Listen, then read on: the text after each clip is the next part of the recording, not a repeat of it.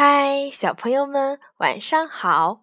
又到了听燕燕老师讲故事的时候啦。今天我们要听的故事名字叫做《老鼠开会》。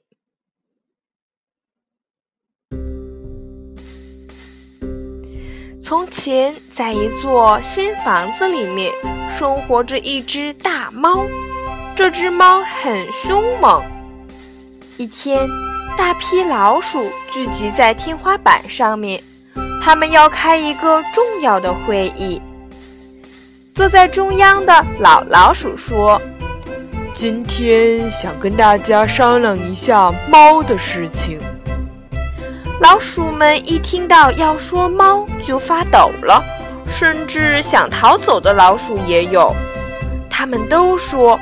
这只猫太可怕了，必须想办法对付它。一只小老鼠说：“我有一个主意，大家不妨听听。我想，如果给猫带个铃铛，这样只要猫一来，铃铛就会发出响声，而我们一听见铃铛响，就能马上逃走，这样不就行了吗？”大家一听，顿时喜笑颜开，连连称赞年轻老鼠聪明过人。只有那只最年长的老鼠例外。只见他走到这群老鼠中间，严肃地问道：“那么，请问由你们谁去挂这个铃铛呢？”顿时，空气像凝固了似的，大家都愣住了。谁也不敢出声答应。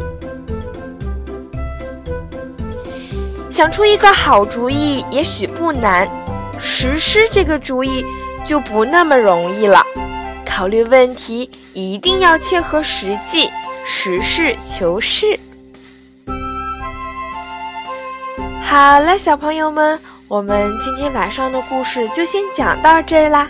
我们明天晚上再见，小朋友们。晚安。